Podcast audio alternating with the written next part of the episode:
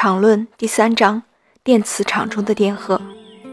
今天换了一个新配乐，因为听朋友说他想在睡觉之前听这个专辑，所以我就说那换一个舒缓一点的音乐，再加上本书的内容，双管齐下，保证十分钟快速入眠。不过您要是越听物理越精神的这种人，我感觉您的头上一定闪烁着诺贝尔物理学奖的光芒。话说回来，杜甫曾言：“细推物理须行乐，何用浮名伴此身。”第十五节，相对论中的基本粒子，粒子与粒子间的相互作用，可以借助力场的概念来描述。这就是说，我们不说一个粒子作用于另一个粒子，而说粒子在它自己周围建立起场，这个场内的任何其他粒子都受一定的力作用。在经典力学中，场仅仅是描述粒子相互作用这一物理现象的一种方法。在相对论中，因为相互作用是以有限速度传播的，情况就根本改变了。在某一时刻，作用在一个粒子上的力，并不由其他粒子在该时刻的位置决定。粒子中的一个改变了位置，仅在经过某一段时间以后，方能影响到别的粒子。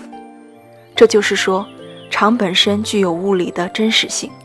我们不可以说彼此间有距离的粒子直接的相互作用，在每一时刻的相互作用仅能发生在空间中紧密相邻的各点之间。所以，我们应该说，一个粒子同场相互作用，而后场与另一个粒子相互作用。我们将研究两种形态的场：引力场与电磁场。关于引力场，我们留到第十章至第十四章再研究。在其余各章内，我们只讨论电磁场。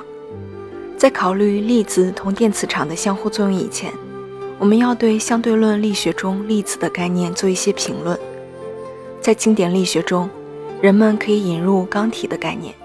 所谓刚体，就是在任何条件下都不能变形的物体。在相对论中，刚体似乎应该相应地理解为这样一些物体，在它们处于静止的参考系中，其所有尺寸都保持不变。然而，不难看出，相对论使得一般情况下刚体不可能存在。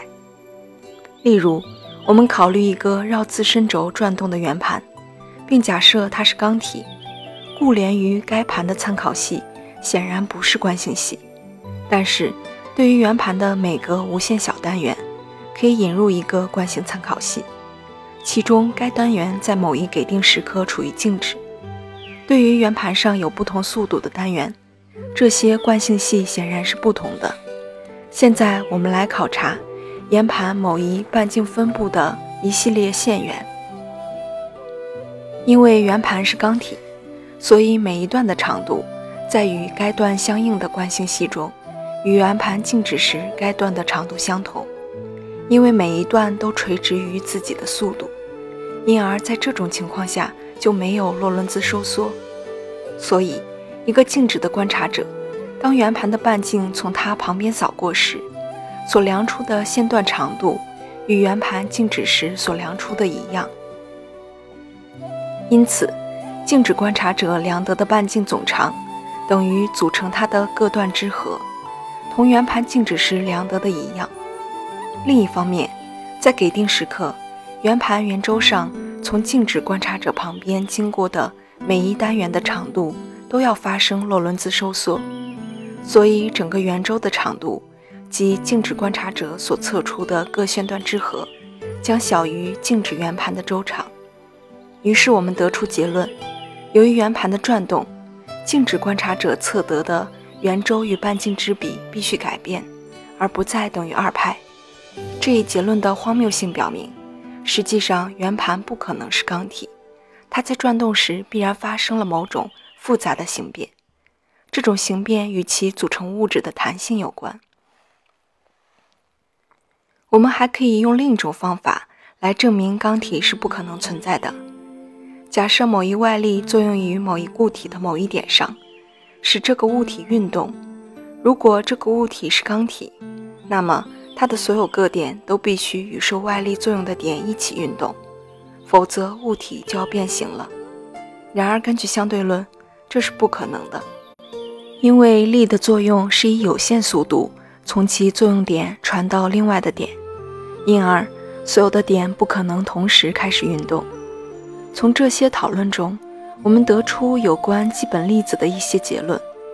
基本粒子是这样的粒子，我们认为可以通过给定其作为整体的三个坐标和三个速度分量，就能完全决定它们的力学状态。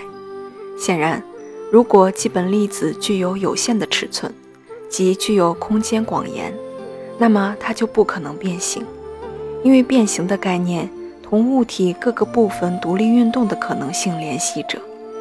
但是我们刚才已经看到。相对论指出，刚体是不可能存在的。